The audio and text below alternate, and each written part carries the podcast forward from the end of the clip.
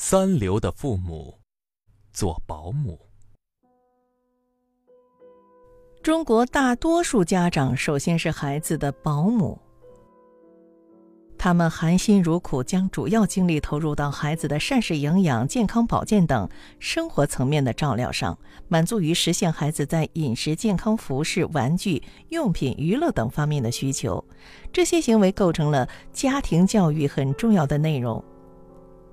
在自己悉心的呵护下，孩子吃得饱、穿得暖，长得惹人疼爱、干净清爽，当然身体也茁壮结实。比如家中的孩子主要是由老人照看长大，产生这种情况的几率更大。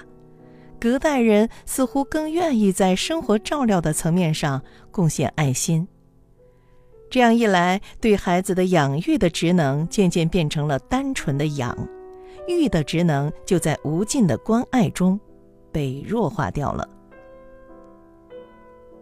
如果父母坚持做孩子的保姆，当孩子渐渐长大，父母突然有一天发现自己的孩子与别人家的孩子差距很大，责怪、批评、指责都很难将这种差距弥补上。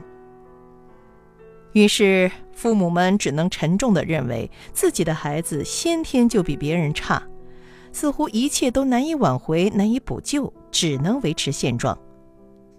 这种保姆式的父母也总是对孩子的成长缺乏长期、系统、全面的规划。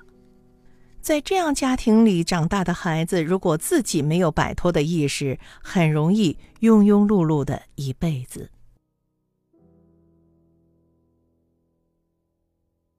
二流的父母做教练。二流的父母是孩子的教练，他们会用各种手段，不惜一切代价，逼迫孩子学会各种技能，让孩子变得更优秀。在这样的教育理念下，诞生了无数的虎妈狼爸。每天挨顿骂，孩子进北大，是中国式狼爸的宣言。他坚持用最传统、最原始的古老方法来教育自己的孩子，家里常备藤条和鸡毛掸子。让孩子们从小背《三字经》《弟子规》，背不上就要揍人。狼爸们不准孩子看电视，不准自由上网，不准随意开空调。狼爸说：“孩子是民，家长是主，打是一种文化。”他把三个孩子打进了北大。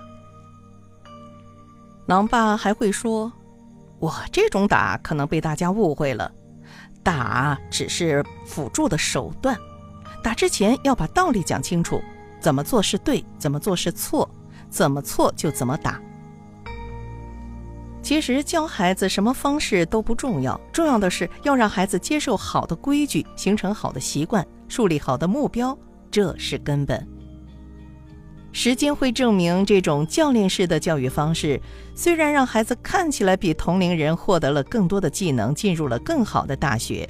但很容易扭曲孩子的本性，让孩子的性格变得扭曲偏激。接受这样的教练式教育，孩子往往要承受巨大的压力，效果也不太好说。一流的父母做什么呢？一，一流的父母从孩子的角度看问题。曾经有个妈妈带孩子去逛商场，她觉得孩子一定会喜欢这个热闹非凡的场所。可是这个妈妈想的完全相反，孩子在商场里一点也高兴不起来，甚至还有点害怕，吵着要出去。妈妈不明白，一向喜欢玩的孩子怎么会排斥又漂亮又热闹的商场呢？但是当这个妈妈蹲下来问孩子原因的时候，她明白了。在孩子的角度，只能看见一条条的人腿以及一些高高的柜子，一点儿也不能让人赏心悦目，反倒让孩子非常不舒服。而以大人的角度是看不见这些的。在和孩子相处的时候，家长应该蹲下来，站在孩子的角度看世界，掌握孩子的听觉、视觉与理解特性。是啊，许多爸妈会从大人的角度和小孩互动，间接或直接安排，甚至命令孩子怎么做、怎么玩、玩什么。其实小孩就是小孩，他身体和思想的高度都还有待成长。如果站在大人的立场，就很难明白孩子的喜怒哀乐。蹲下来，你才能走进孩子的世界，知道在他的高度能看见什么，才能和孩子有效的沟通和交流。二，一流的父母教孩子管理时间。为什么有些孩子学习成绩差，有的孩子学习成绩好？很多家长甚至有些老师都会说，智商有高低，努力各不同。不过，真正决定孩子学习成绩的不是智商，不是努力与否，而是孩子对时间的管理。这就是有些家长想方设法为孩子补课、熬夜，最终也学不过另外的一些同学。因为孩子并没有掌握时间管理的诀窍。三，一流的父母教孩子独立思考。现实生活中，有的父母把一切事物都安排得十分妥帖周到，从来就没有想到什么是需要孩子自己去考虑、去想办法去解决、去处理的。当孩子遇上困难的时候，父母常常不加思索地帮孩子把困难解决了。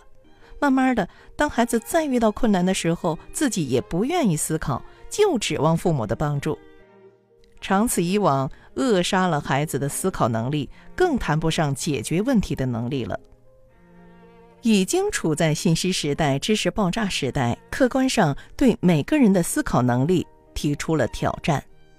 凡是愈有思考能力的孩子，求知欲望就愈强，终身学习的能力就愈强，创造力就越强。这种能力使他能够与时俱进，备受社会的欢迎。